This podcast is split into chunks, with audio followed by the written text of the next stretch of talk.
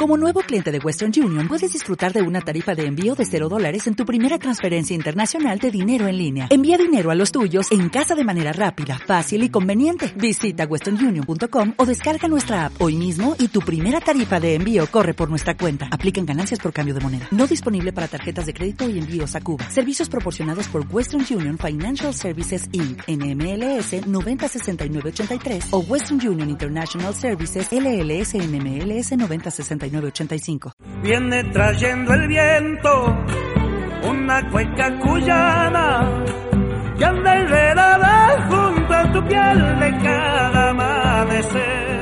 Despertando acaso un antiguo tiempo de amor, de coplas y de alcohol. Hielo y pañuelos claros trepan hasta las parras, donde se hermana sueño y canción de cueca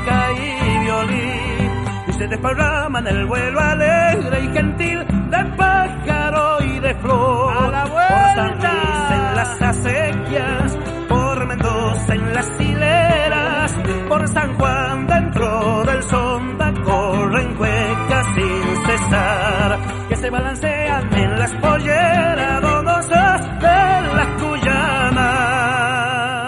Cueca del violín, lo escuchamos al inconfundible chaqueño palavecino aquí en la mañana de Radio 10. Bueno, recuerden siempre que en www.palabradecampo.com están todas las noticias del sector agropecuario, nuestro portal y también donde compartimos allí las entrevistas, las charlas que tenemos aquí en el programa, las que pueden revivir y escuchar en nuestro canal de Spotify. Allí nos buscan como Palabra de Campo. Me van a, aparecer, me van a ver a mí aparecer cuando pongan eso en el celular y, ahí pueden escuchar cualquiera de las conversaciones, charlas, entrevistas y todo lo que compartimos y comentamos aquí en el programa.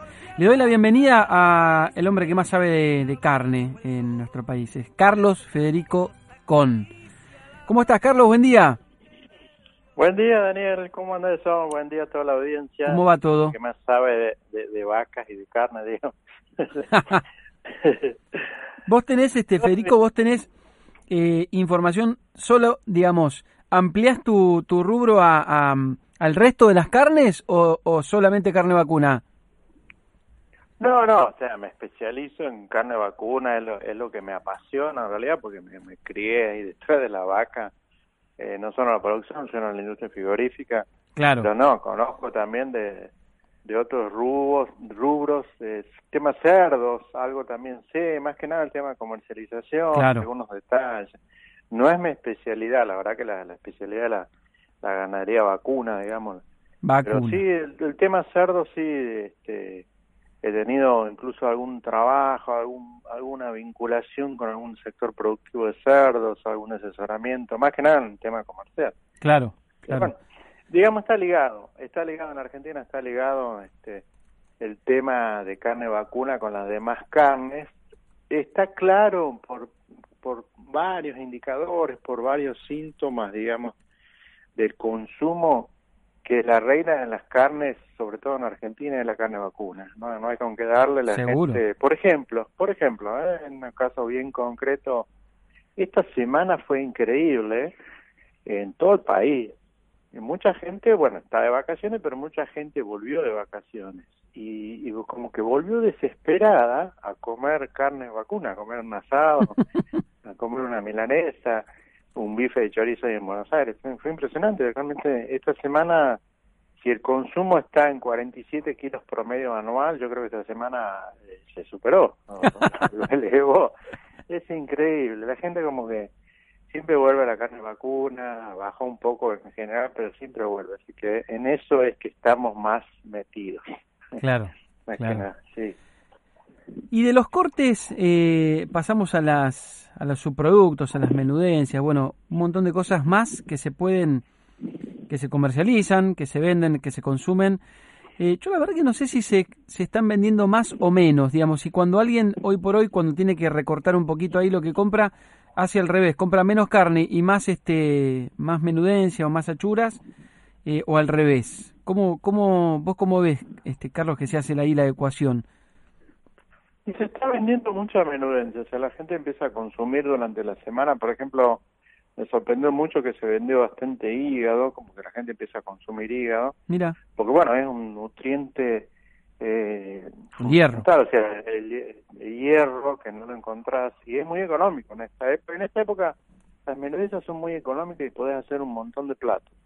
Con el hígado no solo podés hacerlo, digamos, la sartén, sino podés hervirlo y hacerlo rallado, tipo ensalada. Es muy, muy, muy, muy de, de del verano, muy, muy de esa época que se hace mucho eso.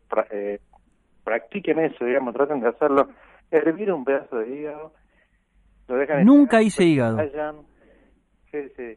Y sale muy bueno, muy bueno y tiene un montón de nutrientes y es muy económico. Así que sale mucho. Lo que por ahí el oyente tendría, que bueno que sepa, lo que se llama la tercera media res, digamos. Eh, hay dos media reses, claro, hay dos media reses de carne, de una de un vacuno salen dos media reses y hay uno llamado que es la tercera media res. La tercera media res, ¿qué es? ¿Es una media res más? No.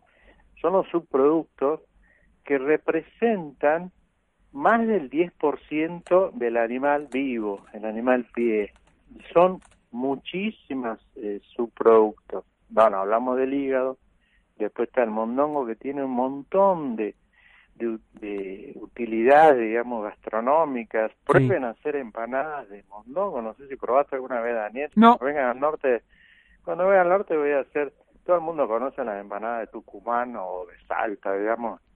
Por en Tucumán se hace de matambre, pero hay empanadas de mondongo que no son tan conocidas a nivel país y son riquísimas. No me digas. Riquísimas. Exactamente. ¿Lo hervís primero al mondongo? ¿Qué haces? Sí, el, mondongo sale ya procesado de la industria frigorífica, pero igual, le, das un buen hervor y después lo, lo condimentas, haces tipo relleno, el mismo relleno que haces para las empanadas y lo haces en empanadas, sale buenísimo, buenísimo, buenísimo, buenísimo. Eh, busquen en Google, traten de, de, investigar, de practicar, es como yo siempre digo, practiquen la carne vacuna y en este caso la tercera media de su producto da para ser muy creativo, para hacer un montón de menús este, adaptables a todo tipo de clima, a toda época del año. El mondongo no es solo para invierno. Pueden hacer también tipo alguna cazuelita así, más, más fría, pero empanadas practiquen. El hígado ya les dije. Y después hay un montón de otras cosas, bueno. Eh, de la cazuelita decís el mondongo, ¿no? De la cazuelita de mondongo, exactamente. El hígado ya les dije que lo pueden hacer como practicar, lo hacen hervir y hacen tipo una ensalada con algo de, cebolla como les guste, van a ver lo rico que es, lo económico y con eso ya pueden comer todas las noches, que no quieren comer algo pesado, ya tienen algo distinto y muy accesible en esta época. Mm. Y se está vendiendo bastante. Y, bueno, ni hablar de la molleja que es la reina. Claro. El caviar argentino es la molleja, pero eso es un poco más caro. Pero después tienen un montón de la entraña que es... ¿Por qué es tan cara la molleja, Carlos? Porque tiene mucha demanda y aparte porque pesa muy poco. Hay dos mollejas, o sea, una que es la llamada del corazón, la otra es la llamada de la garganta. Sí. Digamos que habría dos por animal nada más y pesan poquito, o sea, 500 gramos cada uno en el mejor de los casos.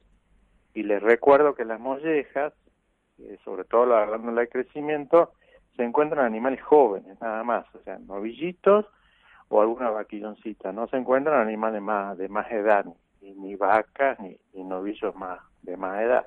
Así que es poquito, son 500 gramos, ponerle que sea un kilo entre las dos por animal es muy poco, muy poco volumen y tiene mucha demanda. Todo el mundo busca eso, sobre todo los, restaurantes siempre tienen de entrada una molleja, sí o sí en cualquier parrilla tienen que tener por eso que sale bastante. En, alguna época Argentina llegó a importar molleja norteamericana. Mira, te doy otro dato. En la década del 90, con el uno a uno, los norteamericanos no consumen mucho eso y también tienen una faena muy grande y nosotros llegamos a importar, a comprarles a ellos. Por suerte hoy no, nos alcanza con lo que tenemos y algo de molleja se exporta también. Mira vos. Mira vos. Te tiré te tiré otro dato. Sí, sí, sí, sí. Sabés que este, estaba pensando, ya que eh, me decías al principio de la charla, Carlos, que, que también tenés este, información del, de carne de cerdo, me gustaría, y ahora que estamos tocando este tema, que por ahí para la, la próxima podamos hablar de los chorizos, de porque hay de cerdo, hay de mezcla, digamos, ¿por qué se hacen así? ¿Qué beneficios tiene cada uno de ellos? Este, y también, bueno, compartir tu experiencia, tu parecer, digamos, cuáles son más ricos, eh, si hay alguno en particular que, que, que, tenga algún tipo de, este, de cocción distinta, digamos, porque uno cuando a veces va a la carnicería y quiere comprar... Alternativas, sí. Tiene mucha alternativa. Hay muchísimas alternativas, hay mucho, incluso por explorar, este, por hacer en forma artesanal, hasta pueden hacer en su casa, no es tan complicado. ¿Sí? Pero hay muchísimo. Sí, sí, no, no es tan complicado y es muy divertido, muy entretenido. Bueno, hay que tener, dedicarle un poco de tiempo, pero es un mundo también, el mundo de los embutidos, el mundo de los chorizos, es todo un mundo y mucho por explorar y mucho por, por aprender. Cada zona tiene una particularidad. Acá en, el norte, en Tucumán, hay un chorizo que se llama chorizo criollo, que es cocinado con vinagre. Mira. es, eh, es tan popular, te decía, como, como el sándwich de milanesa, que no me digas. se hizo tan famoso, sí. Sándwich de milanesa hay, hay como cierta moda con los tucumanos. Hay una conocida tucumana que está en un programa de, gastronomía, está muy de moda. Bueno, ella insiste, sándwich de milanesa, sándwich de milanesa. El llamado chorizo criollo. Pero vos lo contaste antes acá, Carlos. Nosotros lo hablamos antes acá, dije que hay que tienen que probar hacer el tour del sándwich de milanesa tucumana, les conté que hubo una competencia hace una semana, hace un mes, y ganó la sanguchería eh, en donde yo me crié prácticamente, que íbamos desde... No me digas. Ganó la mejor sanguchería. ¿Cómo se llama? Ganó Los Eléctricos. Los Eléctricos. Exactamente, yo desde, desde niño íbamos ahí y bueno, salió la, la campeona. Mira vos, mira vos. hay un campeonato, un campeonato de la empanada que se hace en la ciudad de Famayá. Sí, fui, he ido. Es un espectáculo, la verdad que es muy bueno. Totalmente. Bueno, también hubo un campeonato de la, del sándwich de Milanes. Mira vos, mira vos. Carlos, eh, abrazo grande, gracias por la charla y la semana que viene la seguimos, ya tenemos tema planteado. Muy bien, Daniel, un abrazo enorme, gracias por todo y buena semana, saludo a, a toda la audiencia. Igualmente, Carlos, un abrazo grande. Carlos Federico Con, el hombre que más sabe de carnes y está acá en Palabra de Campo. Quédate. Ya vuelve Daniela Brile en Radio 10.